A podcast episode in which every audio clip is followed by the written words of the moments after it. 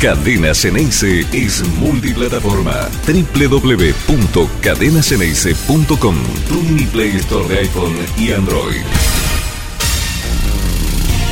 ¿Cómo andan? Muy buen día, muy feliz día para todos los hinchas de Boca que están como siempre aquí en Cadena Ceneice.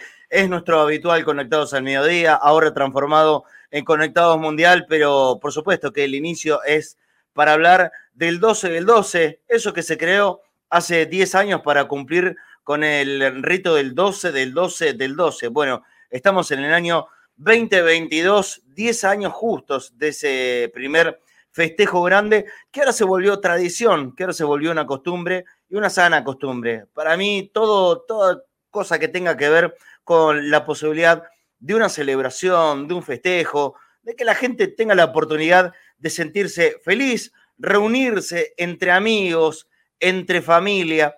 Miren, ayer tuve la oportunidad de estar en la conducción de un evento donde hubo largamente más de 1.500 socios de Boca y, entre tantas referencias que hacían ellos, eh, había muchos que decían, Boca es mi vida, Boca es todo. Bueno, estas son palabras casi habituales. Para mí me gustó mucho aquellos que eligieron decir, Boca es familia, Boca es la familia. Y de alguna manera somos todos una gran familia. Una familia que está compuesta por millones en todo el mundo, que por supuesto entre la mayoría no nos conocemos, no tenemos ni idea de quiénes somos. Y seguro que somos muy distintos en todo, en nuestras formas de vivir, en el pensamiento, en qué nos gusta, en qué no nos gusta, qué sé yo. Habrá cosas que podamos tener en común y otras tantísimas que no. Pero hay algo que a la mayoría de los millones de personas argentinas y otros tantos millones también que no son argentinos, pero que comparten algo que nos iguala, algo que nos posiciona a todos en el mismo lugar. Y acá sí que no hay diferencia alguna, ni de clase, ni de cuna, ni de nada.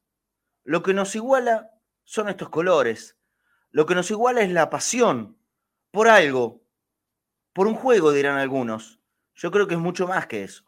Pero no deja de serlo, por supuesto. ¿Qué es el fútbol? Y el fútbol identificado con un club, con una camiseta, con una pasión y con un lugar, que es la bombonera. Yo creo que es algo que los que no están metidos en esto, ni siquiera vale la pena explicárselos. Porque no hay que encontrarle demasiada vuelta. Es así, es sentirlo, es sentimiento. Es puro sentimiento. Y no hay otra cosa atrás. Y me parece que es lo mejor que tenemos. Sí, vamos a ser autorreferenciales, todos. Y no hablo de mí y por mí. Hablo por todos nosotros. Nosotros somos lo mejor que tiene Boca. Porque Boca es su gente. Porque Boca es su hinchada. Porque Boca es la pasión con la que lo vivimos todos los días de nuestra vida. Miren, hace muy poco tiempo, una persona muy, eh, pero muy importante en este país también me dijo una frase que, me queda y, que me quedó, ¿eh? y la repetí mucho, a gente cercana mía, porque la verdad es que me sentí completamente identificado con eso.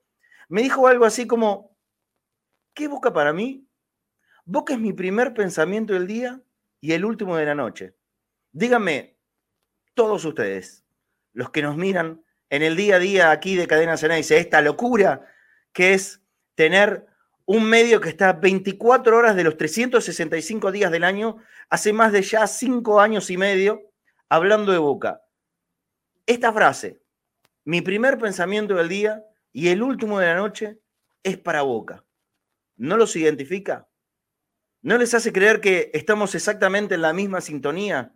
Bueno, yo creo que eso entonces es lo verdaderamente lindo y bueno, lo que nos une, lo que nos identifica y lo que nos hermana a todos los hinchas de boca. Los hinchas de boca de verdad, ¿eh? No los de la boquilla para afuera. Los hinchas de boca de verdad. Que hay un montón distribuidos por nuestro país, la inmensa mayoría, está claro. Por más que algunos papanatas alguna vez quisieran meter en cuentas truchas. Está harto demostrado y a lo largo de todos los tiempos, desde que casi se empezó con este juego aquí, y por supuesto sigue y se multiplica en los días de hoy y en todo el mundo, hasta en el lugar más alejado y el más impensado que ustedes se imaginen, hay alguien que es de Boca, ya sea por ser argentino o porque tiene una identificación con estos colores, con el azul y amarillo. Por eso, a mí me da mucho placer que de 10 años a esta parte se haya decidido tener un día especial para el hincha de Boca, que no tiene que ver con una celebración específica del club. Por supuesto que todos lo que queremos y esta unión, esta mancomunión entre los hinchas es por la existencia de un club, por la existencia del Club Atlético Boca Juniors. Pero este es nuestro día y nada más que nuestro. No tiene que ver con títulos, no tiene que ver con estrellas, no tiene que ver con jugadores, no tiene que ver con técnicos, no tiene que ver con dirigentes, tiene que ver con la pasión de los hinchas. Por eso es lo bueno de la celebración de ahora más, en realidad, de 10 años a esta parte, y que yo creo que va a continuar. Será para siempre, cada 12 de diciembre, el 12 del 12, el día del hincha de boca, para celebrar ser. Sí, hasta Suena medio extraño, ¿no? Celebrar ser qué, podrá preguntar alguno. Celebrar ser. Celebrar ser hincha de boca. Porque no hay nada. Y los que llevamos esta pasión adentro lo sabemos muy bien. No hay nada más lindo que ser hincha de boca. Feliz día para todos, ¿eh? para todos. La gente que nos está escuchando, la gente que nos está mirando, los que comparten el mismo sentimiento que tengo yo, que tenés vos, el que está en modo radio, el que está por YouTube, el que está por Facebook, el que está en Periscope, el que está en Twitch, el que está en cualquier lugar, el que se va a venir a la bombonera a la tardecita nomás, que seguramente hay muchos que desde lejos ya habrán arrancado para llegar tempranito a un festejo que va a empezar cerca de las 7 de la tarde. ¿Por qué? Para celebrar ser hincha. No hay partido, no hay evento, no va a haber jugadores, no va a haber nada estruendoso. Lo que va a tronar otra vez en la bombonera es el grito de los hinchas, pero el grito por la pasión, sin necesitar más que eso. Con eso, a nosotros, los bosteros, te puedo asegurar que nos alcanza y nos sobra. Saludo también a mis compañeros que están en este inicio del programa de Conectados al Mediodía y Conectados Mundial. Nico, Pablo, Flaco Fornés, feliz día para todos. Los voy saludando de a uno. Hola, Flaco, mirá qué linda la camiseta de las viejas que tiene el flaquito Fornés. ¿Cómo anda, flaco querido? Buen mediodía y bienvenido, feliz día. Hola a todos, feliz día a todos. Y bueno, es como vos decís, Marce. Eh, se festeja el día de, los hinchas de Boca, del club más grande, del club con más pasión. Y esa pasión la pusimos nosotros, los hinchas se la transmitimos a los jugadores y esos jugadores la dejan en la cancha. Y, se nota, ¿no? Vaya que se nota. 73 campeonatos, cuántas copas, cuántas copas Libertadores, cuántas copas del mundo. El club más grande, el que nunca descendió. Y ese es nuestro día y hay que festejarlo. Y hoy y la bombonera explota porque va a explotar y porque explota siempre y hoy más, ¿no? Que es, que es nuestro día. Así que felicidades para todos. Abrazo, flaco. Hola, Pablo Lisoto, ¿cómo andás? Tanto tiempo, feliz día también para vos. Estoy en el medio de una clase de batería acá. Ah, ah, mira, sí, se escucha, se escucha de fondo. No hay problema, no hay problema. La música. Con que no tenga derechos el problema puede salir por YouTube, ¿viste? El, con que no tenga derecho la música puede salir por YouTube tranquilamente. Le meto, una trompeta de boca, pero bueno. eh, ¿Cómo anda, Pablo? La verdad que un día especial porque aparte eh, creo que, se resume en, estos números eh, justamente el acompañamiento del hincha, ¿no? Eh, ese jugador número 12 que, siempre está y que muchas veces ha empujado al equipo, ¿no? Y ha contagiado ese fervor más allá de lo que sucedía en la cancha y más allá del resultado.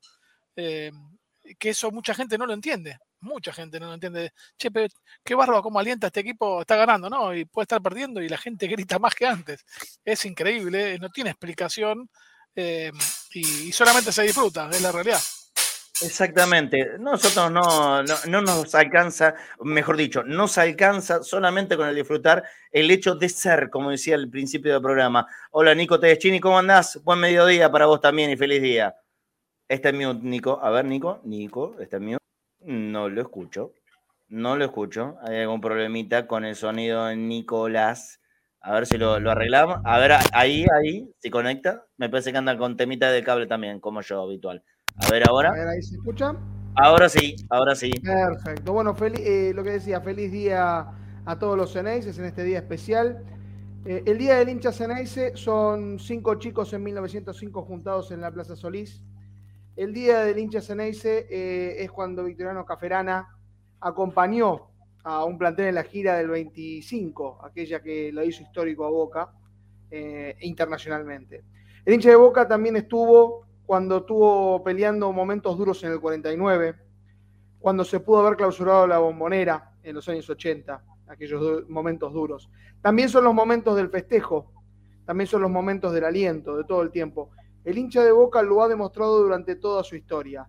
Es cierto que han aprovechado una fecha como es el 12 del 12 del 12 para eh, rubricarlo como un día especial, pero como bien decía un amigo, son los 365 días del año, 366 si es bisiesto en el cual el hincha es de boca constantemente. Y celebro que el hincha de boca lo pueda celebrar, no solamente en la bombonera, sino en las calles, en diferentes puntos del país y del mundo, eh, ese orgullo que da el azul y oro pero siempre hay que recordar que el hincha de Boca no es solamente 73 estrellas, sino también cuando aparecen los momentos duros. Por eso celebramos el hincha de Boca y por eso les deseo a todos los, los bosteros, los ceneices, un muy feliz día. Simplemente ratificar lo que sienten los 365 días del año. Cuando las cosas no vienen bien es cuando más y mejor aparecen los hinchas de Boca. Esto ha sido desde siempre como le decía Nicolás, en aquel año 49 donde estuvo a, un partido de poder haber descendido y lo levantó. Pero eso tiene que ver con un resultado deportivo. Lo importante de ese año 49, ¿saben qué? Hablando del hincha, es que el equipo de mayor recaudación no era el que se estaba por ir, no era el que estaba saliendo campeón, sino el que estuvo a punto de irse a la B, Boca. En la década del 80, cuando no venía un título, cuando no venía casi ninguno de los triunfos importantes. Ahí fue cuando los hinchas de Boca, generación a la cual pertenezco, por supuesto, reventábamos todos los estadios que nos ponían disponibles. La bombonera y de visitante también. Estábamos en todos lados, apoyando. En un momento que hasta teníamos la seguridad que íbamos casi, casi a ver perder al equipo, pero no importaba, había que estar, había que apoyar. Y algún triunfo, alguna vez alguna alegría grande también nos dieron esos muchachos. Pero lo importante es la presencia inalterable y en cualquier circunstancia de los hinchas de boca. De eso se trata. Y por eso, por eso está perfecto que se celebre este día. Acaba de ingresar también aquí en el programa Seba Rosa, que por supuesto nos va a hablar de Argentina, nos va a hablar de este triunfo dramático por cómo se dio contra Holanda. Yo creo que injustamente no se mereció llegar a, a semejante instancia de dramatismo, pero esto tiene el fútbol. Y por supuesto también voy a hacer referencia a las repercusiones de la victoria de Argentina, las repercusiones afuera y las repercusiones adentro. Sí, también vamos a hablar de eso. Hola Seba Rosa, querido, feliz día para vos también. Hola Marce, feliz día. Yo también me puse acá una camisetita muy linda. Hoy era un día especial. Eh, y, sí, feliz día para, todos quienes nos escuchan. Eh, como, como fueron comentando, no quiero repetir demasiado, pero ser de, Boca también es, es, un poco es, ese encuentro en la calle, con, en cualquier, como vos decías, en cualquier lugar del mundo, ir caminando, ver una camiseta de Boca y ese pequeño dale Boca que te hermana, eh, es ser parte de algo muy, muy, pero muy grande. Eh, sentirte parte de ese movimiento popular que tiene una identidad muy propia, eh, siempre ligado, como digo, esto, al, a lo popular en el sentido, en un, sentido recontra amplio de, todo lo que, digo, porque Boca es eso, es, el pueblo, es eh, el encontrarse con, la gente y con, el mundo y, ser parte de este movimiento, es un movimiento. Así que bueno, felicidades eh, para todos y todas. El movimiento genuino, popular más grande del mundo. A mí me gusta remarcar mucho esta frase de genuino. Genuino, genuino quiere decir que nadie te manda, nadie te arría, lo haces simplemente por la convicción, por el corazón. Y el movimiento de los hinchas de Boca es el más grande, indiscutiblemente, el más grande a través de todos los tiempos de la Argentina. ¿eh? Sí, ya sé que algunos me hablarán de algún partido político. Boca, con el correr de los años, ya demostró que es más grande y más genuino, por sobre todas las cosas. ¿Les parece? Vamos a dar una vuelta de página, porque de Boca después, yo ya le digo a la gente, los voy a invitar a partir de las 7 de la tarde. Vamos a hacer un programa especial, un entre bosteros especial, de otra manera, que, ¿qué podía ser hoy, no es cierto? Que más que un entre bosteros, pero en la bombonera, rodeado, estimos, por cerca de 40, 45 mil hinchas de boca que van ahí. Hubo acceso para que habiliten sus carnets los socios, las socias y si quedaba algún remanente, hinchas que no fueran, la verdad no sé, eh, tengo entendido que están agotadas las entradas. No lo sé fehacientemente, pero me parece que están agotadas. ¿Sí, Nico? ¿Está todo agotado? Tengo entendido que, están agotados. Puede haber algún que otro remanente, pero el hincha de Boca y sobre todo el socio de Boca ha respondido como uno está acostumbrado y, y bueno, se sabe que en la bombonera no ingresan todos, pero eso no significa que el resto de los hinchas o socios no puedan celebrarlo en cualquier parte del país, en cualquier parte de reunión. La bombonera va a ser el epicentro, va a ser donde normalmente se junta la gente y donde lo va a celebrar, pero eh, que no se desanimen si no pueden ingresar, sino que pueden hacerlo en cualquier lado porque la celebración de Boca no se va a circuncivar solamente eh, eh, en las adyacencias de la bombonera, sino también en diferentes puntos del país, siempre por supuesto con, tranquilidad, a, lo Boca, pero con tranquilidad de que no ocurran incidentes como ha ocurrido 10 años atrás. Eso es lo único. Ah, dejemos el tema del bardo para, para, para, ningún momento, ¿sí? Para ningún momento, en realidad. Pero por sobre todo, eh, hay un lugar para ir a festejar que es en la cancha de Boca. Si no podés entrar, quédate en los alrededores, flamea la bandera, mostrar la camiseta, hacer lo que quiera, pero lío no, ¿sí? Porque el tema es pasarla bien y que no haya problemas entre los hinchas seguramente no va a haber mucha policía, tampoco el tema de, los controles va a ser tan estricto, el tema es portarse bien, que cada uno de nosotros sepamos que no tenemos que portar correctamente.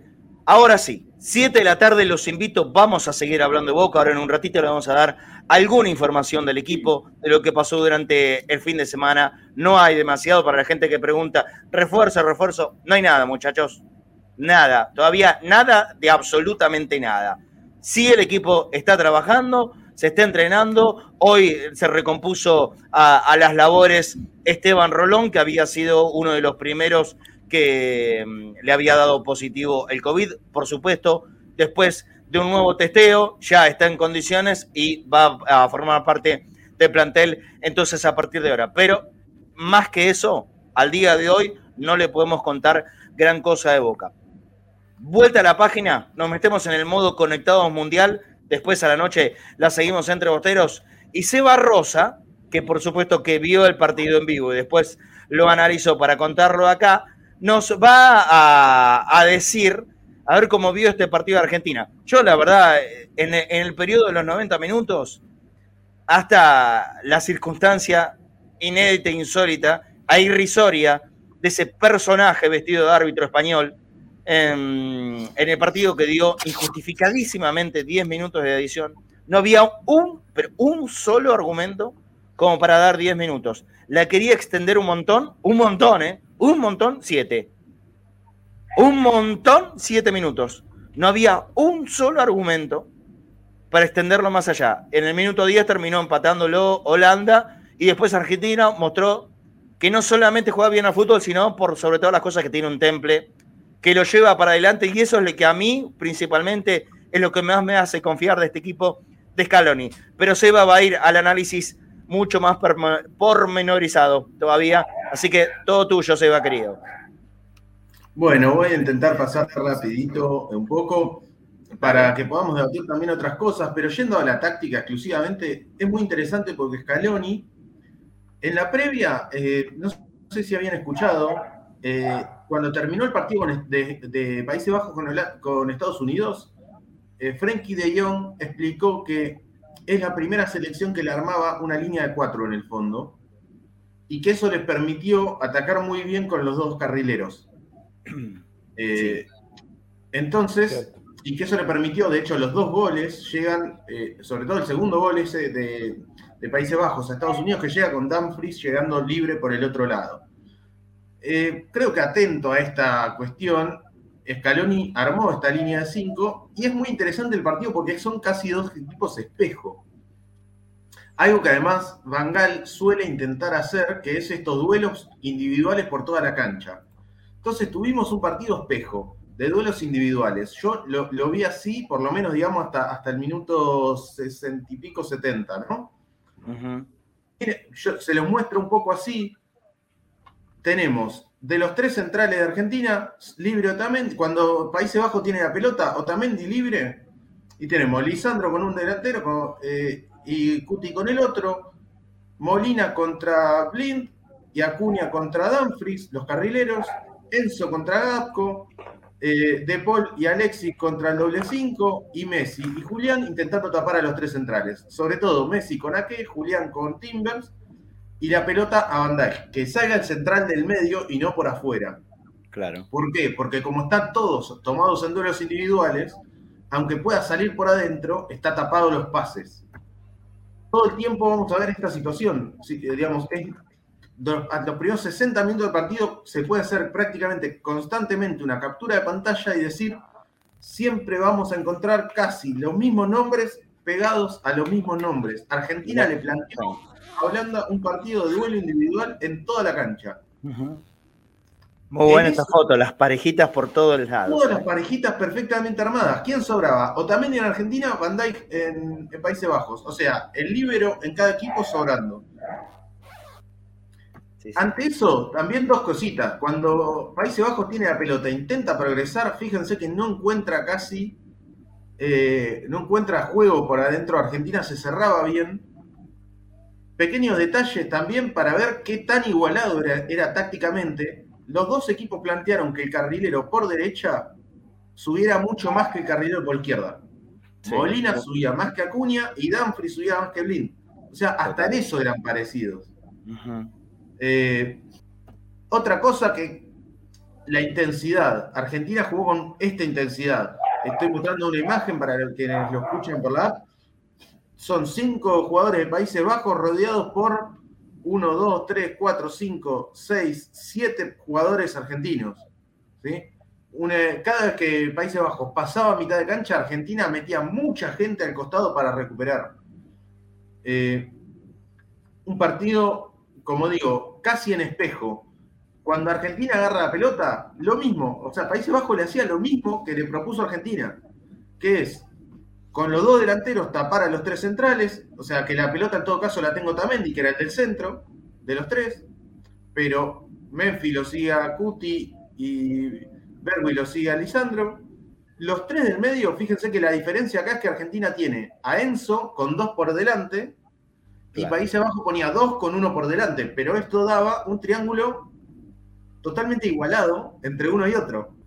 Después los carrileros con los carrileros y tres centrales para dos delanteros. O sea, tremendamente espejado todo el partido. Sí. Es un partido espejo que se armaron. Unos detallecitos para tener en cuenta. Primero, esto interesante que armó Argentina, que es cuando salía muchas veces Cuti Romero quedaba casi de cuatro y Molina casi de delantero. No teniendo a De María, esta fue la, forma de compensar para, para, poner a alguien por derecha y que Messi no juegue siempre pegado a la banda. Eh, lo otro, un detallecito que hoy, encontré que es en ataque. Claro, Argentina no tiene un 9 gigante, no tiene a Palermo en el área, Como para tirarle centros y menos contra Virgil van Dijk. Obvio. Sería una locura. A centro por 95 tiene Van Dijk. Claro. ¿Cómo? Metro 95 para Van Dijk. Claro, y, una, y salta 1.95 más cuando lo agarra por arriba. No le vas a tirar a Julián por arriba contra Van Dijk y a qué. Entonces, muy interesante esto, porque este gol lo vimos contra eh, el gol de Alexis, que es contra México. Contra Polonia. Contra, Polonia. Sí. El gol de Alexis contra Polonia llega parecido a esto. Julián Álvarez se lleva a la defensa, o sea, Julián va hacia del área e intenta llevarse a los centrales para que se metan y que los que lleguen sean Alexis, Messi, De Paul en el centro atrás.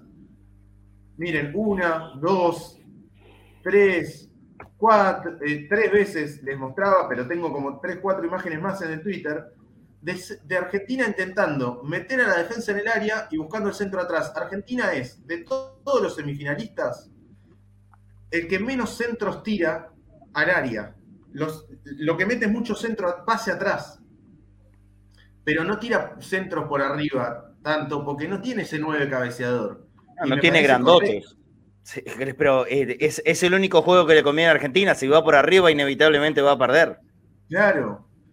Y de hecho, es uno de los equipos que más busca, en contrario, es de los semifinalistas, el que más pases al área hace tocando por abajo.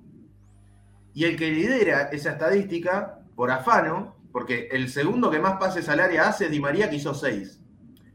Messi hizo 16 pases a sus compañeros en el área.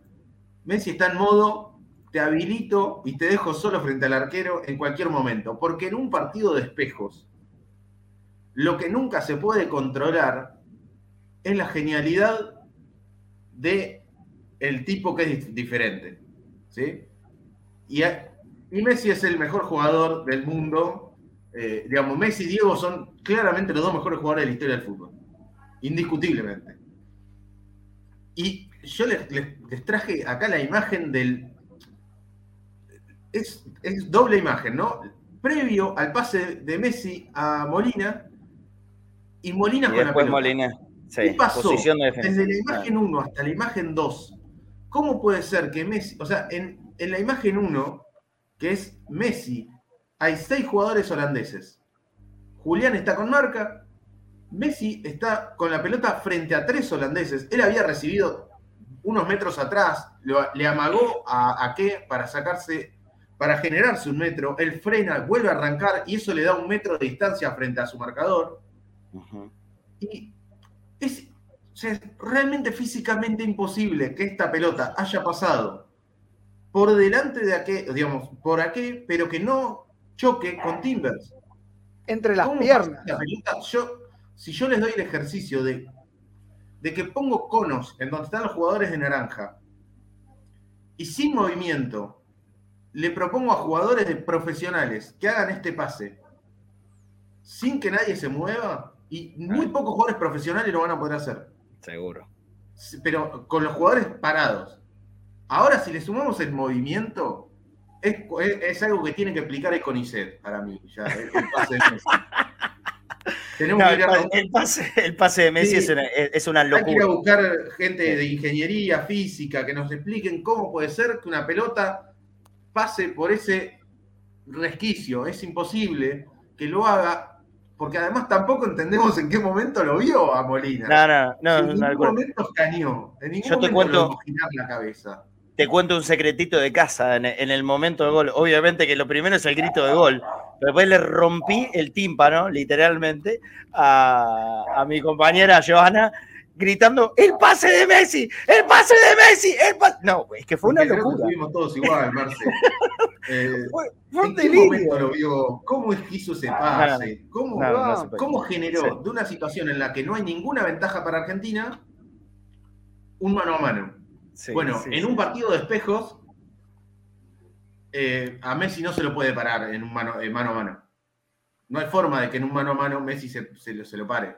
En algún momento encuentra el lugar. Y, a un Messi de 35 años, Eva. 35 años tiene ese tipo. Creo que Argentina jugó sabiendo, ¿sabes qué? Jugamos un partido de espejos. En algún momento la genialidad de Messi va a aparecer en un partido de, tan igualado, tan duelos mano a mano. Messi lo va a ganar esos duelos. Eh, Messi ganó 10 de 14 duelos eh, individuales a los 35 años. Digo, es bestial lo del tipo, porque eso es físico también. Muchos en los físicos se duelo individual, ganó 10 de 14. Es el tipo que más duelo ganó en el partido. Entonces, en un partido de duelos individuales, eh, Messi es la, gran diferencia. La diferencia, tal cual, tal cual. Pero ¿qué pasó? Bueno, primero, eh, armó, en un momento terminó poniendo a Luke de Jong, sacando al carrilero izquierdo, que era Blin, y armó 4-2-3-1. ya empezamos a ver que Enzo y McAllister, que en, Argentina entró Paredes y fue Enzo de volante, empezaban a tener ese lugarcito. Eh, acá vemos, ¿no? 4-2-3-1 con una particularidad. En la derecha, como no tenía un delantero por derecha, en, el 4-2-3, en, esa línea de 3, Cook Maynard se quedaba y lo dejaba pasar al 4. Dumfries que llegaba como un delantero. Pero si vemos, siempre es casi un 4-2-3-1. Con la pelota, que atacaba mucho por afuera, y sin la pelota lo mismo, pero empiezan a tener libertad Alexis y Enzo. Y en, esa, en una de esas libertades llega Acuña, ya mano a mano con Dumfries. Penal, gol de Argentina, otra vez Messi pateando perfecto. 2 a 0. ¿Y qué hace Bangal? Mete dos grandotes, mete al segundo grandote en realidad, a Berghorst, ¿sí? que, eh, que ya lo venía usando mucho en, la Euro, en la Eurocopa, en la Nations League, que mide 1,90 y pico, que es el famoso número 19 ¿no? de, Países Bajos, y arma este 4-2-4 casi. ¿Y qué hace ante eso? Empieza a tirar centros. Fíjense que hace esto. Mete a los dos grandotes y al, que vaya por el lado opuesto, o sea, si va por derecha, por izquierda, el, el, volante por derecha, si va por izquierda, el volante por izquierda, eh, si va, perdón, si va por derecha, de izquierda, tirar centro de mitad de cancha. Y Argentina no estaba mal parado. Porque si lo vemos, están, Argentina mantiene bien los duelos individuales. Está un central libre, en este caso Pesela, que había entrado por el Cuti. Está Otamendi con uno, Lisandro con el otro. Quizá la pequeña diferencia es que Lisandro, que es, buenísimo anticipando, mide unos 70 y para centros frontales no sea tan ideal frente a un tipo de 1,90. Claro. Pero mismo había ingresado Tagliafico, que cabecea muy bien para, para marcar por izquierda. Eh, entonces, no es que estaba mal parado. Argentina, de hecho, durante un tramo, despeja un montón de centros. Despeja, despeja, despeja varios centros. Hay 19 despejes argentinos.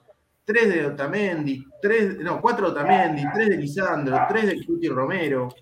Quizá el que entró más flojo es Pesela. Pesera no es que es un mal jugador, pero los otros tres son buenísimos, entonces se nota esa diferencia. O sea, Pesela no es malo, pero se nota una diferencia con el Cuti Romero, que es el mundial. nadie que esté ahí, obviamente, es malo. ningún jugador que llegue a primera es malo. Yo creo que lo, de Pesela fue una tremenda torpeza en, el tiro libre que regala. Para mí. sí, no, pero además yo creo que sí se nota la diferencia que Pesela es un buen jugador y Cuti Romero es un jugador de elite mundial. No, es Cuti Romero. Cuti Romero es un jugador que juega en cualquier equipo que pelee Champions League. Sí. Y Pesela es un buen jugador de nivel europeo, digamos, de nivel de media tabla de Europa. Seguro, seguro. Y hay una diferencia ahí. Claro. Y acá, y fíjate que el gol llega así, o sea, es, Argentina no está mal parado en el, gol del 2-1, pero le gana un, duelo individual un grandote a Lisandro. Claro. Pero fíjate que incluso está sobrando Acuña. Uno en el primer palo y no, no, Acuña ya no. No es que uno dice, bueno, también estaba mal parado.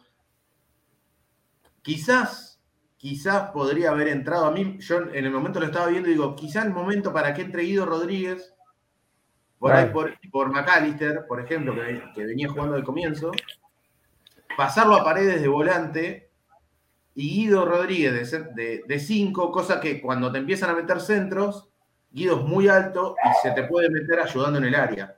Es que la única forma de evitar que te entre un flaco fornés al área y que no te gane de cabeza es que el centro no llegue. Es la única forma. Cuando, cuando el centro llegó, ya está. Cancha, o sea, no es que. Claro, por eso. tampoco había grandes posibilidades. Era, toda la carga barracas con matungos. ¿Y cómo, cómo se para ganarle? Es una cuestión física. no, no llegás. Sí, lo que, lo que pasa, perdón, ¿no? Lo que pasa es que ahí tenés que poner un libro uno que vaya solo a la pelota, que los demás marquen, que no dejen cabecear, y uno que vaya a la pelota. Claro, yo por eso decía, quizá Guido Rodríguez, para mí Guido Rodríguez podría haber hecho ese, ese rol de ir, claro. de, de que cuando viene el centro frontal, meterse entre los centrales e ir libre. Y es un tipo de, Otamendi, de Otamendi va más fuerte al choque, ¿entendés? Que todos salten con la marca, que no lo dejen saltar y Otamendi va a la pelota. Porque a vos te están poniendo tipos muy altos. Entonces no tenés posibilidades. No lo tenés que dejar saltar directamente. Claro. si uno va libre a la pelota, no salta y el otro va libre. Sí, porque acá el que iba libre quedaba el del primer palo. Siempre Claro, quedaba el del no- primer no palo. nunca, libre. claro. Lo tenés que poner en la mitad de los cuatro. Y uno en el medio. centro. Por eso yo Claro. pensaba Guido Rodríguez y que ves que acá hay un jugador sobrando en la media luna y que Guido Sí, se sí. meta y sobre otro. Claro. Vos Claro, decís, uno Flaco, no, de, no destinarle una marca en particular Otamendi, marca, sino que, libre- hay que, libre la que quede libre. Claro, libre, donde vas a la pelota atrás, al, al primer palo, al segundo palo va Otamendi con, lo que, con el que marca. El que marca se tiene que ocupar que el otro no cabecee directamente. Y, y- y Otamendi a la, a la- a la pelota. Chao. Se acaban los problemas. Perfecto. Pero bueno. Es la imagen de primero. uno. Sí. Y lo que vos decías, Marce, yo del árbitro, más que la cantidad de minutos, a mí lo que no me gustó nada fue la cantidad de faltas que le. Faltas muy pequeñas que le dio costado, a, Países Bajos en la puerta del área. De hecho, Inclinó claramente la cancha. el full del gol po- tranquilamente podría haber cobrado el full que le hacen a Paredes. Antes de que Claro. Pesela le haga falta al delantero, el delantero le hace falta a Paredes. Sí, por supuesto. Sí, Por supuesto. sí. Entonces, lo llenó a Argentina de faltas en defensa. Encima el partido se estaba picando y cualquier fullcito de Argentina lo cobraba y no cobraba los mismos fulles cuando le iban a marcar a Messi que te, te hubiesen permitido sacar a todo el equipo. La verdad es que lo metió un poco en un arco el árbitro. Sí, sí, sí. Olvídate. Yo discrepo. ¿eh? Ah, ¿no? Bueno. ¿Vos, cre-. ¿Vos creés que no, no lo metió Argentina en un arco?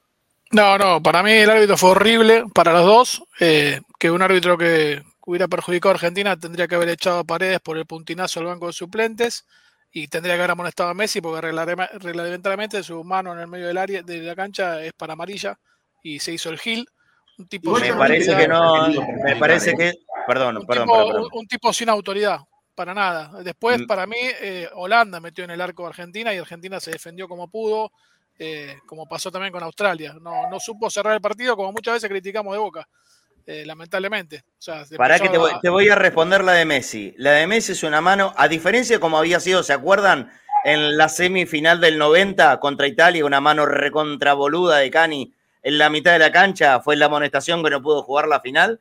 Esta mano es igual, una mano boluda. Entiendo que era de una, de una jugada que ya estaba cortada. Cuidado con eso, ¿eh? Una jugada que ya estaba cortada por una falta anterior, o sea, no tiene validez de juego, siquiera, y si hubiese sido en el juego mismo, es una mano que al ser de mitad de cancha y no represente peligro o posibilidad de ataque inminente, no corresponde a la amonestación. Entiendo que la regla dice exactamente eso ahora, ¿eh? No corresponde a Lo que te amonestación. quiero decir es eso, que y si, la- hubiera querido, si hubiera querido perjudicar, eh, hubiera hecho esos dos puntos claves. La, Ah, bueno. de No, Paredes no, es- igual Pablo, perdón. roja. Yo, yo no Ah. planteo que lo haya querido perjudicar a Argentina. Yo digo que el tipo de, el tipo de arbitraje de, que tenía él no ayudó, digamos, sabemos que hay estilos de arbitraje, ¿sí? sí, hay, algunos que son más celosos de un tipo de fulles, de otro, que cobran todo, que amonestan rápido, que no. El, excesivo protagonismo, esto te lo dicen los propios españoles, ¿eh? Totalmente, sí, sí, te digo, es malo, es un árbitro malo, no está a la altura Sí, de una de final. Yo no, sí, sí, Yo yo lo no que digo es, es otra cosa. Yo lo que te digo es eso. La última jugada, por ejemplo, es un full innecesario que hace eh, Pesela. totalmente innecesario. Pero es un full, es full, hay que cobrarlo. Sí, No, es- mí en eso no hay discusión. a Paredes. Para mí En fue esa- anterior del delantero a Paredes y después de Pesela al delantero. Es que No pasan las dos cosas a la vez. Yo en esa no la fue A propósito, ¿eh? yo no estoy planteando que fue No, en Seba. contra de Argentina. Digo En esa en de- particular, en esa en particular, Seba, pasa las dos cosas a la vez. Me parece que na- nadie de Argentina le reprocha la acción de cobrar la falta de Pesela. Nadie se lo reprocha. Más allá que yo creo lo mismo No. que vos, que hay una falta a paredes antes, pero es una milésima de segundo antes. Puede, puede no haberla visto. El reproche de los jugadores argentinos y del público en general, y me hago cargo yo, eh, no es por esa, porque al contrario, yo creo que ahí es responsabilidad total de Pesela. Lo dije hace un ratito, es una torpeza increíble del, eh, del ex de- defensor de River. Ahora, si para un lado se vio la que la cancha se inclinaba, era para el lado en contra de Argentina. De esto no tengo dudas. ¿eh? No tengo dudas. Y, evidentemente lo que vi yo también lo sintieron los jugadores argentinos. Porque estaban enojados y yo creo que con razón. A esto le sumás 10 minutos adicional, bueno, listo, la frutillita del postre. Continuamos, Eva. Eh, y bueno, lo, lo que me parece interesante, sí, de Argentina es que se haya podido reponer. Bueno, ah, no, perdón, tenía de jugada el gol, con estas pequeñas pastillitas que yo intento traer, que es, primero, la, el riesgo que toma, digamos, si esta jugada sale mal, te reputean. Te putean de todos los colores. es una locura lo que hicieron. Es una locura. Es una locura que salió yo, yo, te digo que está, está muy bien, porque vos fijate. Eh, está muy bien hecha. El que hace el gol está muy bien hecha. Y aparte está bien cubierto el que hace el gol. Porque fíjate que está, está la, la, la, defensa libre el que hace el gol y al lado, un, atrás un jugador de Argentina y hay un grandote que lo está tapando. Tapando. Que no lo deja pasar nunca. Y ahí Argentina tiene que poner por lo menos dos jugadores porque hay uno libre en el punto penal. Argentina, uno libre, y vos tenés que poner la continuación de la barrera de ellos uno a uno. Claro. Uno atrás de cada uno para que no suceda el, el gol garrafal del arquero. Sí, pasa que también nunca esperás que vayan a hacer eso. Digamos, sí, sí, Uruguay no, tenía no, tres jugadores libres por derecha en la última jugada y de la Cruz le pegó el arco. En la jugada del 98 que tuvo con. Zanetti, Pupi Zanetti. Exactamente. Sí, pero no esperás que te lo hagan en el minuto 90. No, no, eh, claro, hay, hay, que tener la lucidez para si no tenés pateadores, eh, no tenés pateadores seguros, la, tenés que hacer una jugada. Bueno, aparte, pero fíjate. Gapco venía de hacer un gol de tiro libre en el Mundial y es buen pateador de tiro libres pero igual eligieron esta. Digo. Pero miren, miren el relojito. El detalle está en el relojito. Claro. 10 minutos 29 sobre 10 adicionados. O sea, ya se jugaba tiempo todavía pasado de la bestialidad que había dado el árbitro. 10 minutos 29. Hay que tener la cabeza fría. Claro. Sí, sí. pero aparte de una cosa, el, el famoso cocodrilo le impide a la barrera reaccionar también. Porque se dan sí. vuelta y chocan contra sí, su compañero. Igual, ahí, eh, bueno, para, ahí, ahí yo no hubiese puesto el tipo abajo. Yo no pongo sí. el tipo abajo. Pero, pero ya, no, no, es una no es un toque, no es un toque innecesario ya. Sí, o como dice el flaco, al pedo, ya está, cortémosla claro, con eso. Decir, no, no salten, muchachos, y listo, puntita de pie. Te enseñan de las inferiores que no hay que saltar y ponerte en puntita de pie. Claro, claro. Es, es, el, primer, el primero de todos estos, el, prim, el primero fue ruso. ¿Lo copia el, el, mundo lo copia ruso o algo lo había no hecho sé. anteriormente? No recuerdo ahora, pero. no, por favor, ya está. Es, es, como una moda porque lo hacen todo, todos en el mundo. Ya está, muchachos. Sí. A mí no me Si va por abajo, como dice Flaco. Messi ante Uruguay, de hecho. Sí, bueno. Okay, pero son mucho menos los goles Francia, que... en el partido con Inglaterra, cuando llegó un tiro libre de Inglaterra, ya la posición de los jugadores era totalmente diferente. No permitían tres jugadores juntos para que puedan hacer el giro, sino que hacían intercalado para que no vuelva a ocurrir. Este tipo de cosas son eh, distracciones, cosas que observan muy bien los analistas de video rápidamente sobre cómo se ubican en las barreras los diferentes equipos. Y creo que Brangal lo tenía perfectamente estudiado y le salió. A la Argentina sí, le, salió. le, salió. en el 98 en esa jugada, que fue el 2 a 2, cuando venía perdiendo 2 a 1, con un golazo de Owen. Son cosas que cambian los partidos. Yo, yo creo que hay además dos cuestiones, digamos, son mucho menos los goles que se hacen por abajo de la barrera eh, que los que te hacen de, de, otras maneras, ¿sí? yendo al centro. Entonces, para mí, desperdicias un jugador. Y además, el jugador que está en el piso no, se, no puede salir rápido en una. Si hay un rebote, vos tenés que sacar al equipo rápido. Este, ese jugador queda habilitando a todo el mundo, así que para claro, mí es innecesario. Claro. Pero el otro detalle es que el tipo controle bien la pelota. Porque acá yo traigo esta, esta cuestión que es mirar la táctica, pero traje este detalle por esto la táctica, la estrategia, la pizarrita y el analista de video, que son fundamentales en el fútbol, solamente cobran sentido cuando después el jugador controla bien la pelota y define bien. ¿Sí? Porque si este tipo controla con el revés del pie, la pelota se le va larga, pero controló con la cara interna y giró en un solo, en un solo movimiento, controló y giró. Ser controlaba y después intentaba girar, lo llegaban a tapar. ¿Sí? Hay pequeños, esos pequeños detalles que es, para, ter, para cerrar un poco en esto de que, digo, los, los jugadores en definitiva son los que hacen el, el, el, fútbol, ¿no? Por supuesto. Uno puede idear toda la jugada preparada, pero termina la jugada en que el jugador controle bien la pelota y resuelva bien la jugada. Más vale. Eh, y bueno, para, ir, para cerrar un poco al final, entra Di María, Creo que Di María, Disculpa, si hubiera estado bien, de, podría haber entrado antes, si hubiese estado muy bien físicamente, porque se notó que con esta, además con ya con eh, Países Bajos desarmado, porque era este 4-4-2, ya sin buena presión, eh, con los dos centrales más paredes generando la superioridad. Montiel empieza a pasar todo el tiempo. Y, por este sector, entre Montiel, Enzo y María Messi, toda la segunda parte de la prórroga, Argentina tuvo muchas jugadas para el gol. Acá les traje los momentos de dominio de cada equipo y es abrumador el dominio final de Argentina en la prórroga. Tremendo. Eh, podría haber entrado. Esta de Enzo. Debía haber eh, entrado. Que pega en el palo. Increíble. Y entre tantas. Pero bueno, y después los penales con un divo enorme, que encima te ataja los dos primeros, es totalmente desmoralizante. Ah, Pequeño detalle, hasta ahora en el Mundial, si no me equivoco, todos los equipos que empezaron atajando pasaron en, las, en los penales. En cada serie de penales de este Mundial pasó el equipo que empezó atajando, pero creo que tiene que ver también con que muchas veces erraron el primer gol, el, digamos, Brasil erró el primer penal, España erró el primer penal, eh, bueno, eh, Digo ataja el primer penal, ¿sí? Como que muchos erraron el primer penal y eso ya los puso muy atrás en la carrera. Eh, así que un poco, un poco eso fue el análisis más táctico. Pero que me quedo con esto que vos dijiste, Marce, de vos ganás 2 a 0, jugás mejor, dominás el partido en 10 minutitos, 15 minutitos de dominio rival, te meten dos goles con el gol en el último segundo y muchos equipos se pueden derrumbar. Y Argentina salió a la prórroga ni siquiera esperando el penal, a ganarlo. Salió a pasarlo por arriba. Eso me parece que habla bien de, la selección de ese último tramito, de poder reponerse un poco de los golpes que significan eh, ese, ese empate. Es un equipo que está muy fuerte de la cabeza.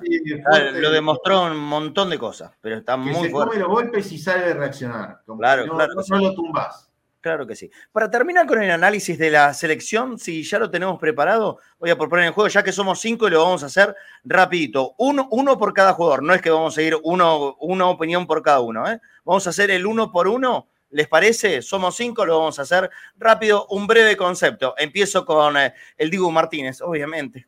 No, hay manera de no ponerle 10 puntos.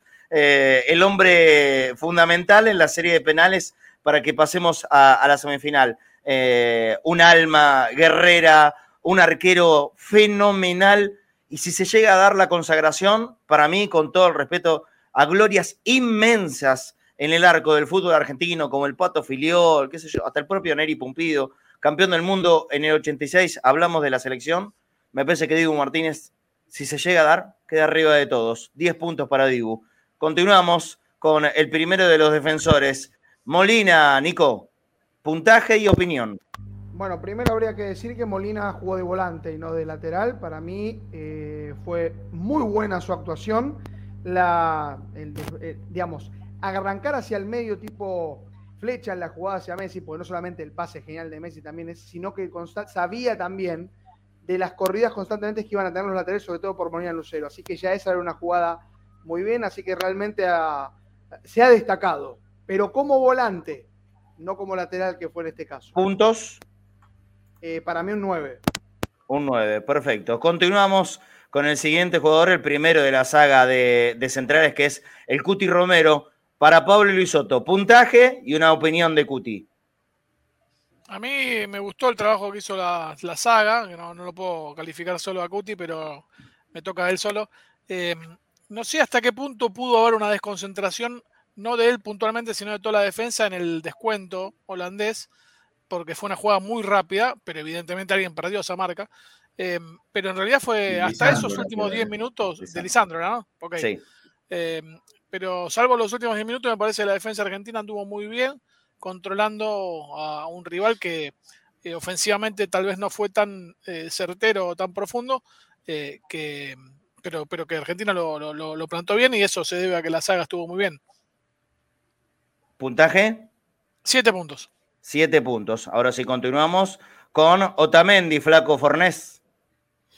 No, Otamendi está, tiene un mundial muy, muy sólido, muy bueno tuvo que tener mucho más la pelota de lo que a él le gusta. Y me parece que un 9 está bien por, cómo está llevando el mundial, ¿no? Por cómo está jugando. Me parece que es uno de los pilares. Gran figura, sí, señor. Perfecto, Flaco Fornés. Continuamos con Lisandro Martínez, me imagino. Así es, Seba Rosa, te toca Lisandro. Como Argentina eh, estuvo excelente hasta el minuto 73, eh, que fue el primer gol. Esa mínima desconcentración, digamos, de, perder esa marca. Y le costó el partido en ese tramito donde, donde, donde Holanda empezó a meterlo en el área. Digamos, cuando él le toca anticipar, es de los mejores del mundo. Sí, señor. ¿Puntaje para Lisandro Seba? Seis y medio. Seis, seis y medio. Seis y medio, bueno, mira vos, no, no fue muy generoso. Eh, voy yo con el huevo Acuña, ya sabe todo el mundo, me encanta el huevo, creo que es una baja muy sensible para el partido de mañana contra, contra Croacia. Eh, el, eh, el, autor, en realidad, no, no del penal, sino a quien le hacen el penal con su trepada permanente, un tractorcito por el sector izquierdo. A mí el huevo me fascina, me parece un jugador que siempre cumple de 7 para arriba y en el partido contra Holanda yo lo voy a poner exactamente como tiene la camiseta, el 8. Continuamos con Nico, ¿qué jugador se nos viene? Ahora en la mitad de la cancha. A ver, vamos a hacer el pase, ahora lo esperamos. Acuña 7,5, dice Manuel Gama, Hapsid 9. De Paul, Rodrigo De Paul, Nico. Quedó en mute. Para, para, para, para, para, para, Nico. a, ver ahora. Está con problema de cable, Nico. No, no, no. ¿Cable? Toca. Ahí, ahora sí. Ahí. Vamos ahí, perfecto. Eh, sí, La razón por la cual la Argentina dominó a Países Bajos durante gran parte de los primeros 65, 70 minutos se debe a que estaba Rodrigo de Paul en la cancha. Está claro que la Argentina depende de su despliegue, de su precisión en los pases, de estar en el mediocampo. Yo creo que eh, además del huevo Acuña, estamos hablando de un Rodrigo de Paul que había arrancado muy mal en este mundial en los primeros dos partidos y Argentina lo sintió, que esta mejora de la Argentina en su circulación y triangulación de las pelotas se debe más que nada a la presencia de Rodrigo de Paul. Para mí ha sido un gran partido. No sé cómo estará físicamente, eh, pero su salida a los 65 minutos hizo que comenzara la Argentina a tener ese retroceso. Para mí es la clave cuando se habla de por qué en los primeros minutos la Argentina se retrocedió, creo que en parte es porque Paredes estuvo un poquito más atrás, al igual que lo puede ser Guido Rodríguez, en lugar de estar Rodrigo de Paul. Por eso para mí, puntos. De Paul es clave. Puntos. Ocho. No se olviden. Ocho para Rodrigo de Paul. Continuamos con la mitad de la cancha que fue Enzo Fernández desde el inicio, Pablo. Eh, a mí me gustó, disculpame, me voy a entrometer en, una cosa que dijiste el Hugo Acuña, porque para mí Hugo Acuña me hace acordar al Vasco Larticochea. Sí, eh, lo digo permanentemente. Son jugadores que no, se, que no se destacan nunca, pero funciona, es el más regular de toda la selección. Sí, sí, nunca juega mal, nunca juega mal, está siempre, y coincido en que va a ser una baja importantísima. Eh, con respecto a Enzo Fernández eh, yo sigo creyendo que todavía no toma dimensión de lo que está jugando, eh, de que está jugando un mundial y que está metiéndose en semifinales. Esa inconsciencia juvenil le permite tener una libertad que si lo pensara dos veces hasta se pondría nervioso. Tal vez eso le jugó en contra en el penal. Creo que quiso eh, colocarla y, es como le dijo después el Diego Martínez, fuerte al medio. Claro, al medio, boludo, al medio, sí. Pero bueno, forma parte de la juventud también, ¿no? es así, eh, creo que Aparte son, uno de los... Es uno, de los, distintos que tiene Argentina y uno de los que generan ilusión a todos los que muchas veces tal vez pensábamos que después de, de Pipita Higuaín, Agüero y Messi no había futuro en el equipo. Es un jugadorazo. ¿Puntaje para eso? No tiene techo. Yo le voy a poner siete puntos, me parece que ha tenido actuaciones superiores y me ilusiono con que tenga una actuación mejor mañana. Muy bien. Continuamos y viene el flaco Fornés con la opinión para McAllister. Si hablamos de jugadores regulares, eh, el hijo del Colo, Alexis, la verdad que me parece que también viene siendo un prolijito de aquellos. Tu opinión y puntaje, flaco. No solo eso, Marcelo, sino lo que le está dando tácticamente al equipo porque está haciendo red de auxilio de muchos en mitad de cancha y, arrastrando marcas por donde quiera. Así que yo, McAllister, le pongo 8 puntos por lo que está usando su cabeza y no los pies. Perfecto. Impecable. El flaco Fornés. Viene Seba Rosa con el siguiente jugador que es ni más ni menos que Lionel. Te tocó, Seba. Dos puntos, regular. No está aprobado. Juega más o menos no aparece en las difíciles. Claro, eh, se borra, ¿no? Claramente, es el jugador argentino de la Copa del Mundo, es uno de los mejores jugadores de la Copa del Mundo, sin ninguna duda. Ojalá termine siendo siga con este, si, él sigue así, va a ser el mejor jugador del, campeonato. Olvídate, eh, ya lo es. Sí, sí, sí. Para mí es el, mejor, es el jugador más Está la disputa de mañana con Modric, pero Messi se lo come. Sí, es que es realmente el Messi, además, más maradoniano que, vimos en la selección. Uy, se nos cortó Seba. A ver si vuelve Seba, justo estaba hablando de Messi. El Messi más maradoniano, dijo. Ahí está, sí, sí, sí, iba a, eso. El Messi más me cortó a mí, Seba, entonces. Por, por liderazgo. ¿Se escucha Seba? Ustedes díganme. A ver, Seba. se, escucha, se, escucha, Ah, ok, ok, listo. No, eso, por, por una cuestión de liderazgo, eh, por ciertos modos de aparecer en los partidos, eh, llevando al equipo al hombro, me parece es el, el Messi más maradoniano que, que, vimos. Pero más vale que sí. ¿Y el puntaje? 11. Sí. 11 perfecto. 12, 12. Perfecto. No, sí, esperá. Además, hoy, hoy busqué los, los, numeritos que después me gusta, después a mí también. Y digo, no, hizo un gol, un pase de gol, metió el penal al final, hizo tres pases, tres pases clave, 10 de 14 duelos, 37 eh, pases correctos sobre 45, gambetea 70 veces a los rivales, el jugador que más gambetea a los rivales en Argentina. Se va.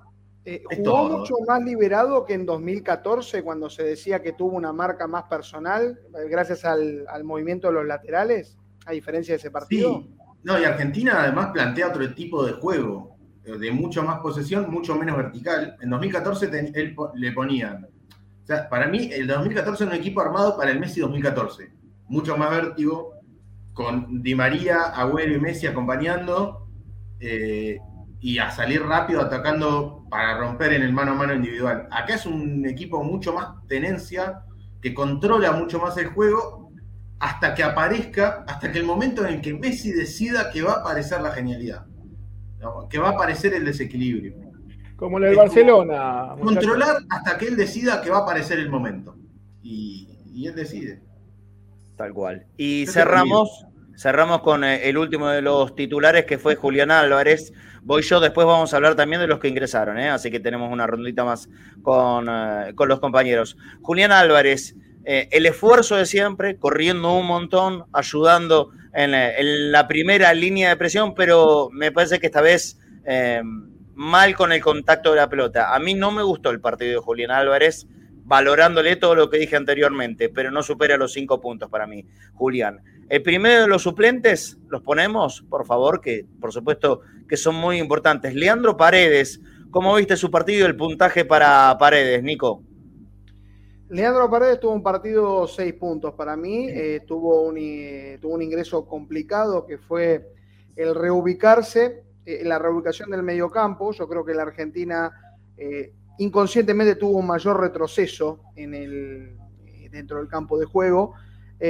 no, lo no, creo, no termina de, ubicarse del todo en el andamiaje que fue Armando Escalón, lo cual es extraño porque antes todo giraba alrededor de paredes y creo que todavía está buscando su mejor ínfula futbolística.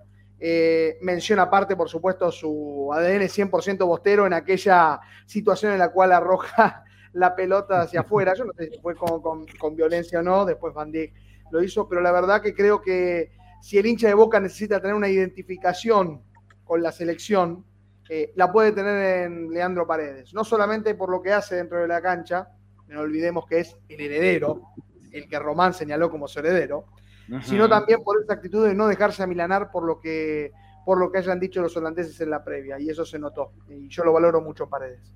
Muy bien, puntaje. Él hoy ha dicho un 6. 6, perfecto. Continuamos con otro de los ingresados, Tagliafico, que mañana muy probablemente sea titular, Pablo Elizoto. ¿Cómo lo viste? Y entró en un momento difícil del partido y obviamente no es eh, el Bobacuña. Eh, ojalá se lo escuchó muy tranquilo hoy, eh, entonces espero que, tenga esa tranquilidad mañana, porque obviamente va a reemplazar una pieza muy importante. Eh, debe poner seis puntos simplemente para porque considero que, ninguno debería estar desaprobado, ¿no? Cuando se clasifica una semifinal, pero pero entró en un momento complicado del equipo y, tuvo que bancarla. Y, él no fue responsable de eso. Hay que, ser sincero también. Por supuesto. Muy bien. Continuamos con otro de los jugadores que vinieron desde el banco. Le toca al Flaco Fornés analizar a Pesela con puntaje y opinión. Y también entró en un momento difícil y, a ver, en, estos momentos cuando, a ver, es muy difícil manejar eh, la presión y Paredes la supo manejar y, me parece que Peselano se lleva por delante al delantero en el full porque no sabe manejar la presión y no sabe manejar el temperamento de los momentos que tiene que entrar. Eh, me parece que eso le pongo un 6, pero se lo llevó por delante el partido. Era para entrar con la cabeza fría y el corazón caliente y entró al revés, con la cabeza caliente y el corazón tibio. Excelente, flaco. Bueno, cerramos con, creo que el último ingresado, Lisandro Martínez. Eh, perdón, eh, este, este, Lautaro. Lautaro, Lautaro, tenemos demasiados Martínez. También, ¿eh? Di María, falta Di María. Eh, Lisandro, el, hombre de la definición, el del penal, del el grito loco de, todo el país. Se va, tuyo. Ya había aparecido también en una jugada que se generó casi él solo, que le meten el pase, controla, gira y saca el bombazo. Eh, es un jugador necesario para esta selección, tener ese recambio arriba.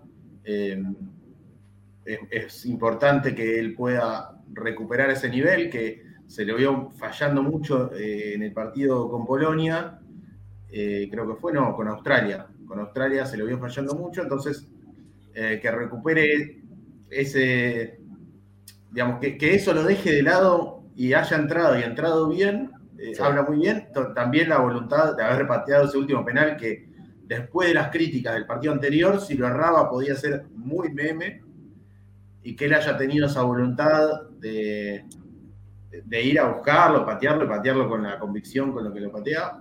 Huevos gigantescos. gigantescos. Sí, sí, sí. Un, verdadero toro. Ahora sí, con el, con el último, el de los ingresados. No, el anteúltimo. Ah, Montiel. Queda Di María. Montiel, bueno, voy yo con Montiel. Otro de los que queda fuera del partido de, mañana con Croacia. Eh, lo mismo que en casos anteriores que nombraron los muchachos.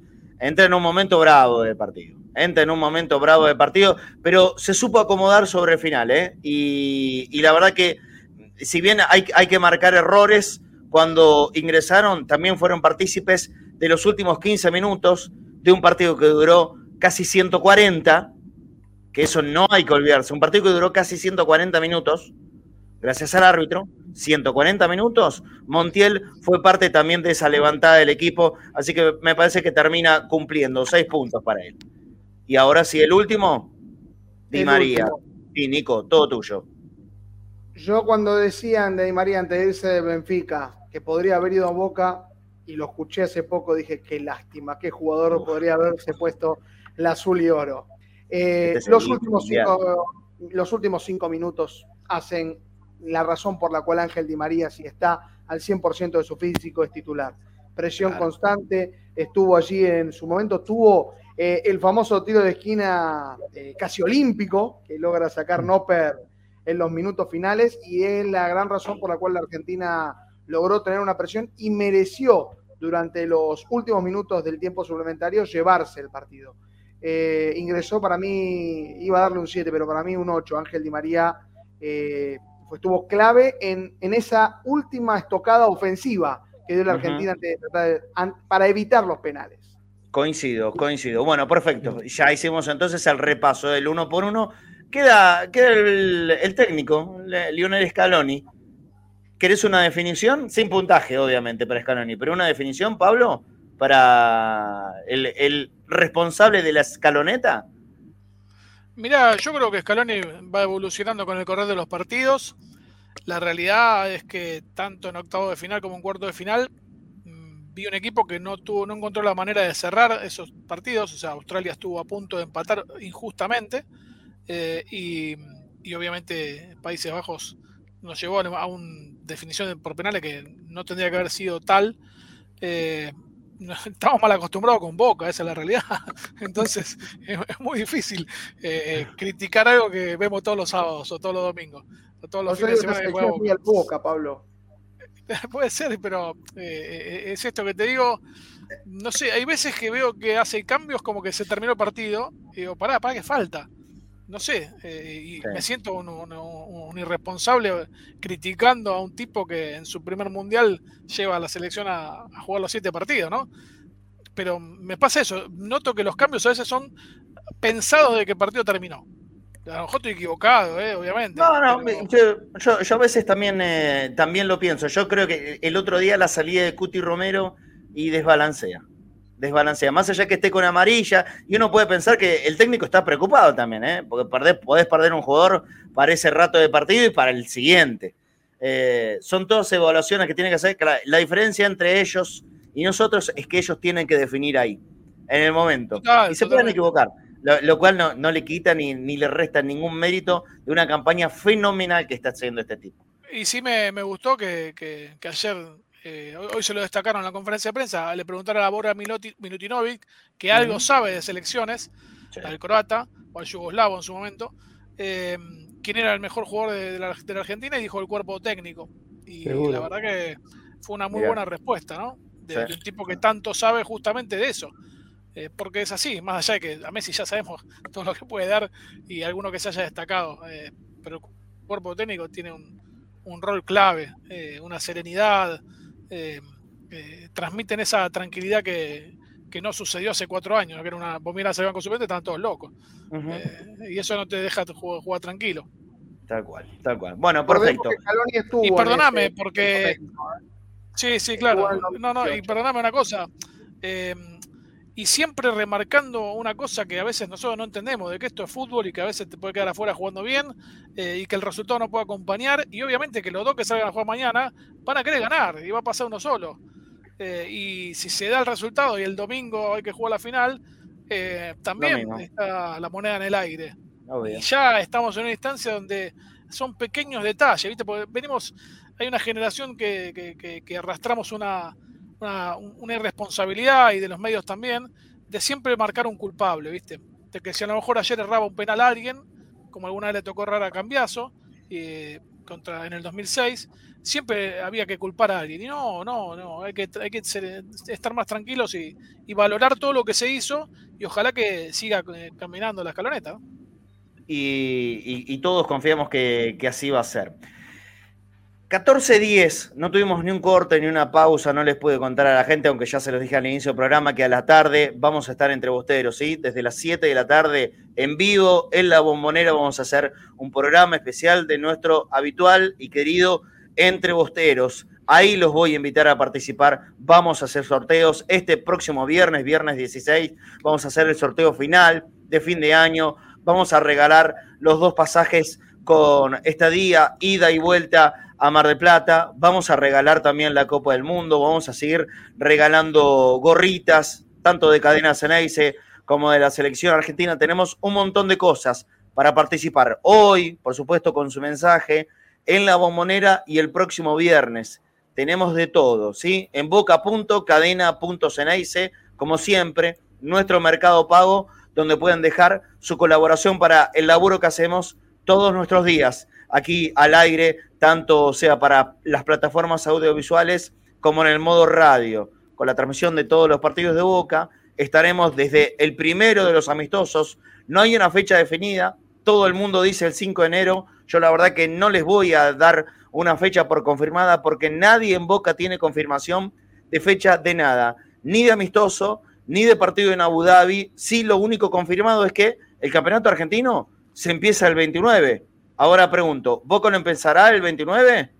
¿O será que en esa fecha estará de viaje por Abu Dhabi? No lo sé. No hay confirmación alguna, pero no porque no lo tengo yo, no lo tiene nadie en Boca. Y hablé con gente muy importante en las últimas horas. Créanme lo que les estoy diciendo. Cerrado capítulo de la selección nacional, pero hasta por ahí nomás. El triunfo de la selección argentina tuvo repercusiones impensadas. Chau, Pablo, un abrazo grande. Y, y chau, Seba Rosa, que se tienen que ir. Les mando un abrazo, muchachos. Nos vamos a quedar un ratito más nosotros. Chau, Pablo. Chau, Seba. Nos reencontramos, si Dios quiere, Seba, eh, analizando un triunfo de Argentina hacia fin de esta semana.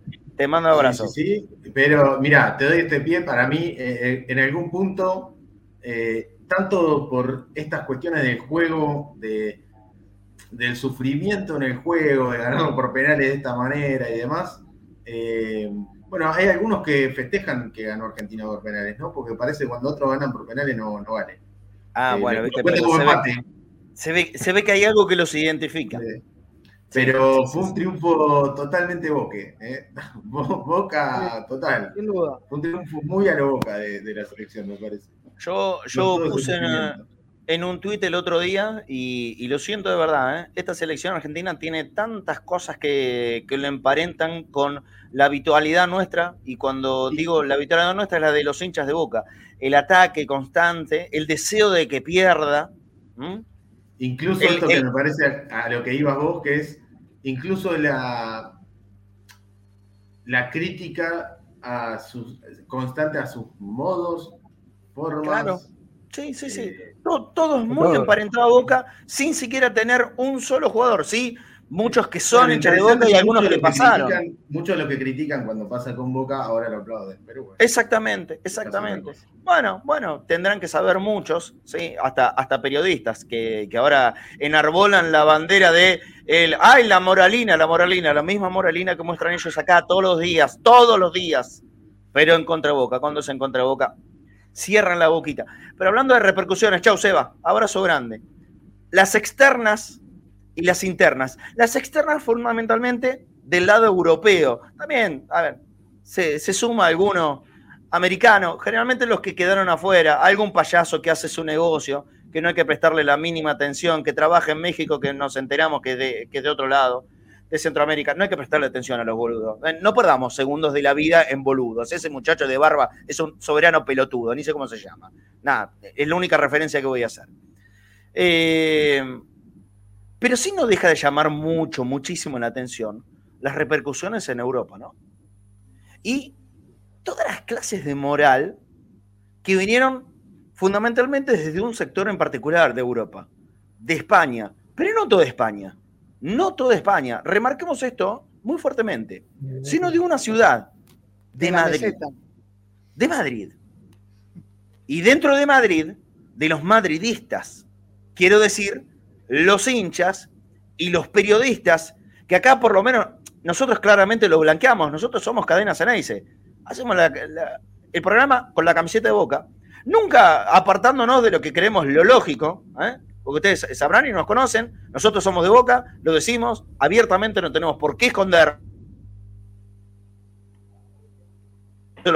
Y, y lo seguiremos haciendo, por supuesto, eh, no poniendo un- una tela mentirosa de ocultar, no tenemos nada que ocultar, somos de boca, pero no somos de bombo, bandera, vincha y, y decir cualquier pavada, no. Queremos tener una, una mirada crítica y analítica cuando es necesario. Por supuesto, siempre desde el lado del sentimiento, que repito, no tenemos ni vamos a ocultarlo en ningún momento. Sí, una parte muy importante, por no decir casi el 100% o el 100%, del periodismo madridista, que no se autotitula ni se hace cargo de ser madridista, que son de Real Madrid, son fanáticos enfermos de Real Madrid, evidentemente profundamente lastimados durante más de una década por un tipito que los volvió locos, los volvió locos, claro. Y ahora están tratando de encontrar el momento de la revancha, ¿no? ¿Hacia dónde apuntan? ¿A quién los lastimó? ¿A quién los dejó profundamente heridos? ¿A quién les robó la cartera? ¿Eh? Los que permanentemente creyeron, creen y probablemente creerán ser los reyes del mundo del fútbol, se lo tienen ganado, ¿no? Porque la pucha, que son importantes, que han ganado, que ganan y que muy seguramente ganarán en el futuro también, mucho. Son un club poderoso, no tenemos la menor duda. Pero cómo les duele Messi, ¿eh? Uh, la puta madre. Hostia, tío, joder. ¿Cómo te duele Messi, eh? Te ha evidentemente metido el dedito y hasta el fondo. E hizo molinete. El molinete que ahora lo transforman en devolución televisiva, radial, escrita, pretendiéndonos dar a nosotros aquí a lo que ellos llaman sudacas, porque tengamos en claro, ¿no? Tengamos en claro eso. Esto no es una crítica futbolera, esto ni siquiera es una crítica al jugador de fútbol, lo único que falta, ¿no? Cuán estúpido puede ser si querés discutir a Messi futbolista. Ya verdaderamente no habría calificativo alguno. Tiene que ver con el clasismo. Ellos detestan los sudaca. Ellos detestan el lugar a donde sus padres o sus abuelos tuvieron que venir para escapar de penurias que estaban ocurriendo en aquellos lados, cruzando el océano, y venir a ocupar este espacio donde se le dio la bienvenida, por supuesto, también para empezar a armar una nación, una nación que está compuesta de un quilombo barro, porque los argentinos somos esa mezcla enquilombada de españoles, italianos, alemanes, rusos, portugués, de todo, somos todo. Todo eso, toda esa conjunción, toda esa mezcla, todo ese quilombo estaba compuesto acá y se transformó en la Argentina. Y eso también en la argentinidad.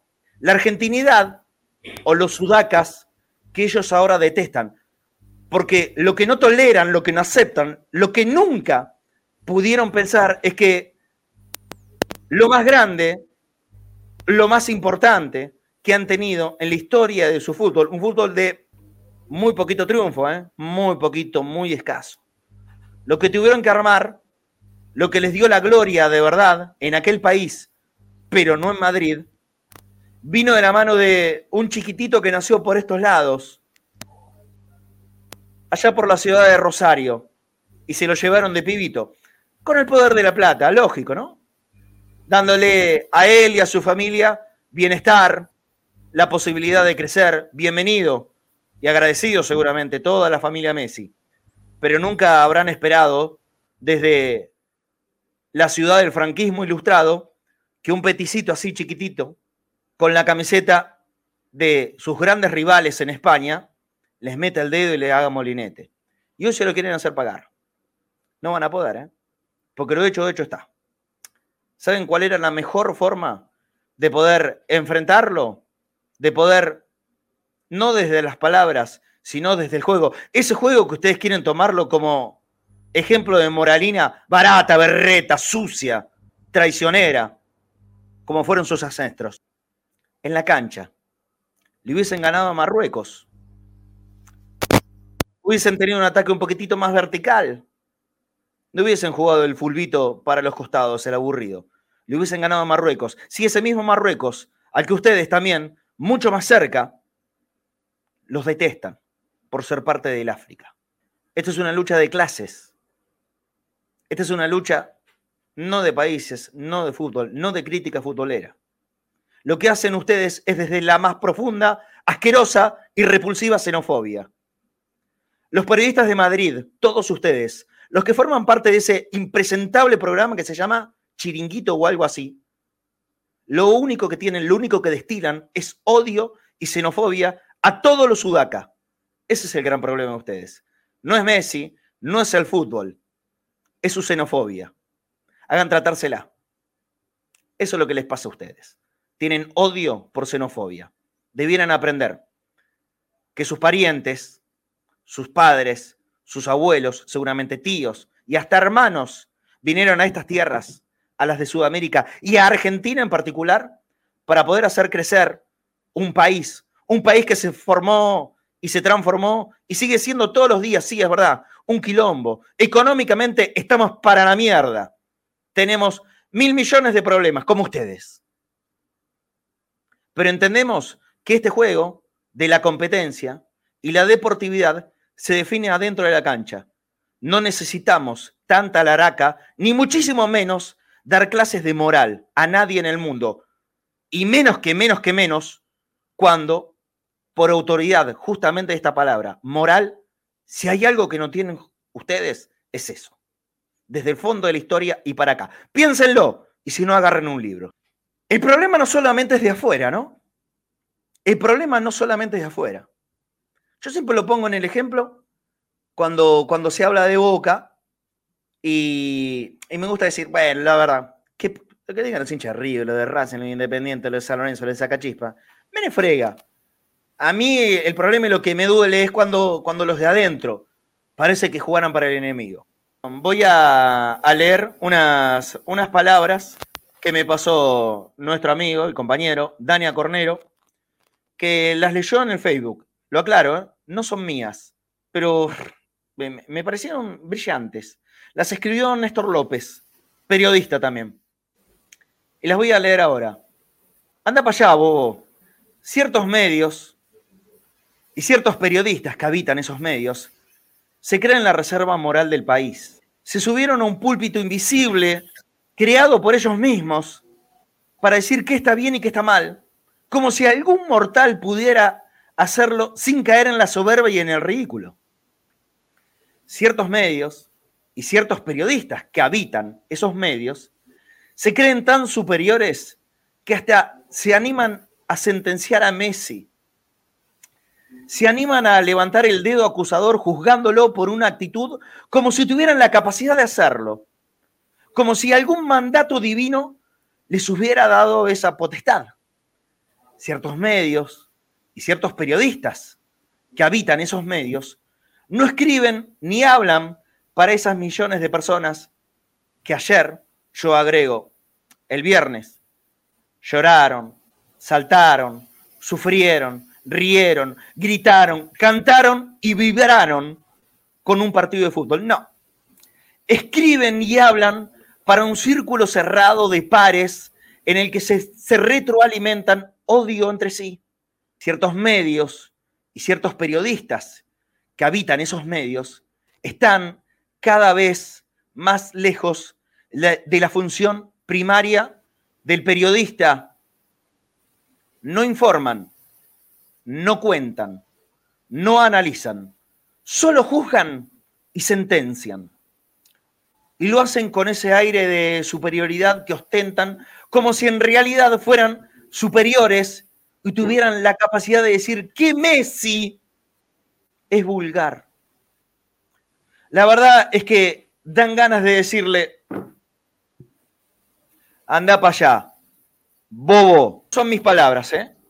Son las de, repito, Néstor López, periodista.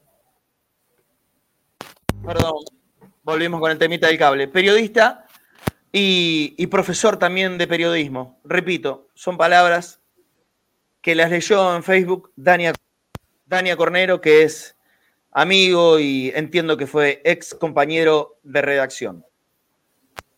Y aquí me voy a quedar un minuto más y nada más, porque tampoco vale la pena darle mayor trascendencia el viernes a, a esta parte. Les duele, al igual que a los de afuera, a los de adentro, la lucha de clases, la alegría popular, que el pueblo pueda salir a la calle a demostrar su alegría. Eso les duele, eso les molesta, eso les resulta vulgar les resulta vulgar un Messi que se defiende ante las agresiones. Ellos prefieren al Messi, el anterior, el que evidentemente tenía guardada esta faceta, para el momento en que, en que fuera necesario, y es ahora, y no saben cómo lo celebramos nosotros, este Messi contestatario, este Messi que no se queda, este Messi que no agacha la cabeza, este Messi que no empieza con problemas estomacales. El Messi que es capaz, que cuando viene un hipócrita, que lo puteó y lo escupió durante todo el partido, le dice, anda para allá, bobo. Volá, volá, anda para allá. A nosotros, a los que amamos este juego y a los que amamos por sobre todas las cosas, la verdad y no el caretaje, queremos a este Messi y te decimos a vos, Sí, a vos, Cristian Grosso. Anda para allá, bobo. Anda a darle de clase de moral. ¿Sabes qué? No, no te voy a insultar, porque si no me estaría poniendo en tu misma calaña. Pero ¿sabes qué? Sí, por último, anda. Y anda bien lejos de lo posible. Para allá. Y no vuelvas más. No vamos a, a, ir, vamos a cerrar el programa. Voy a decir otra vez feliz día del hincha de boca. ¿Alguna referencia, algún algo para agregar si quieren, muchachos? Lo pueden hacer. está, en está en Está en mute, Nico. Está en mute. Ah, bueno, lo puede hacer con el oficio mudo. Está haciendo la, las orejitas. A ver si escucha. A si escuchas. No, con el topollillo alcanza. Ahora sí. Pero estamos teniendo el Messi riquelmiano. El que responde, el que contesta cuando siente que hay algo mal. El mismo que tuvo los inconvenientes con Bangal. Eh, yo no tengo un enojo con Bangal. Bangal es un tipo sincero en su, en su enojo con los argentinos, en su enojo con la Argentina, porque varios de los jugadores argentinos no, eh, no están adaptados a ese esquema mecánico que propone Bangal constantemente, que tiene sus frutos a veces, como aquel gol de, de tiro libre del 2 a 2. Pero yo celebro este Messi riquelmiano, este Messi maradoniano, y lo voy a poner bien, aunque este Messi bostero, que, Sí, le hace muy bien a la selección. Abrazo, Nico. Nos vemos si se puede mañana, si no, ya otro día aquí en el Conectados. Abrazo, Ceneice, a todos, celebren mucho el día, vayan, disfruten en la bombonera, que, que se lo merecen, se lo merecen con todo. Abrazo.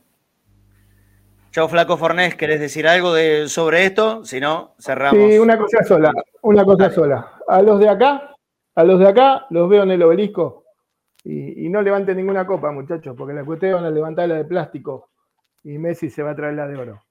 Y a los de afuera no se olviden que no sé si el único o el más grande ídolo que tienen es Alfredo Di Stefano, es argentino. Tal cual. Listo.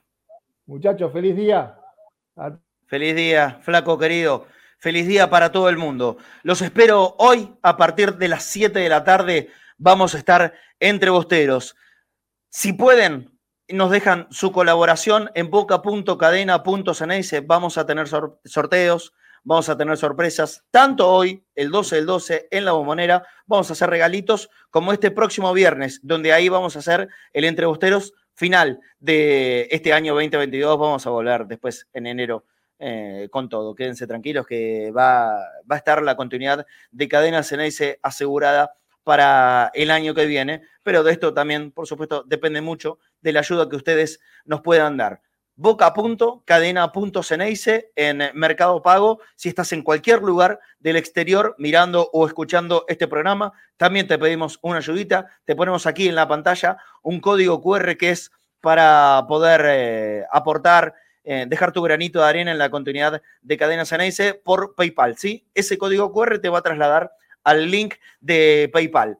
Si nos ayudan, hoy mismo ya van a estar participando desde los sorteos. A las 7 de la tarde los espero a todo el mundo para celebrar nuestro día, el Día del Hincha de Boca. El 12 del 12, con una bombonera, imagino, repleta, gritando por lo más lindo que tenemos. El amor, el amor a los colores, el amor a Boca, el amor a nosotros mismos, a la mejor hinchada del mundo. Un abrazo grande para todos. En un ratito nos estamos volviendo a juntar y para estar un buen rato entre bosteros. Chao.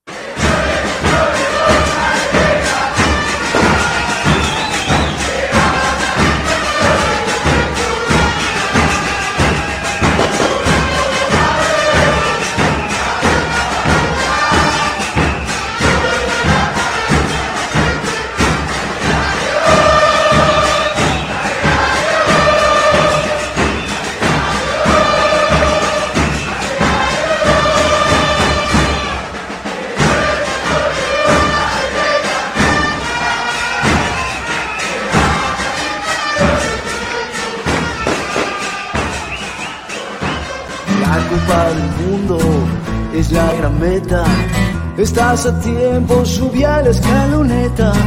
De Paul Paredes, Dibu y la banda a Qatar no van de paseo. Porque al volante en la escaloneta va un tal Leo. Esta banda celeste y blanca traerá la copa. La escaloneta acelera y un gol en boca. Con estos pibes, calle y potrero, bien de primera. Toda Argentina sueña con traer la tercera. Sigo alentando, ¿cómo no hacerlo? Si desde el cielo también alienta el Diego. Esta locura está por despegar por en primera. Nos vamos a catar. Esta banda celeste y blanca traerá la copa. La escaloneta acelera y un gol en boca. Con estos pibes, calle potrero, bien de primera. Toda Argentina sueña con la tercera.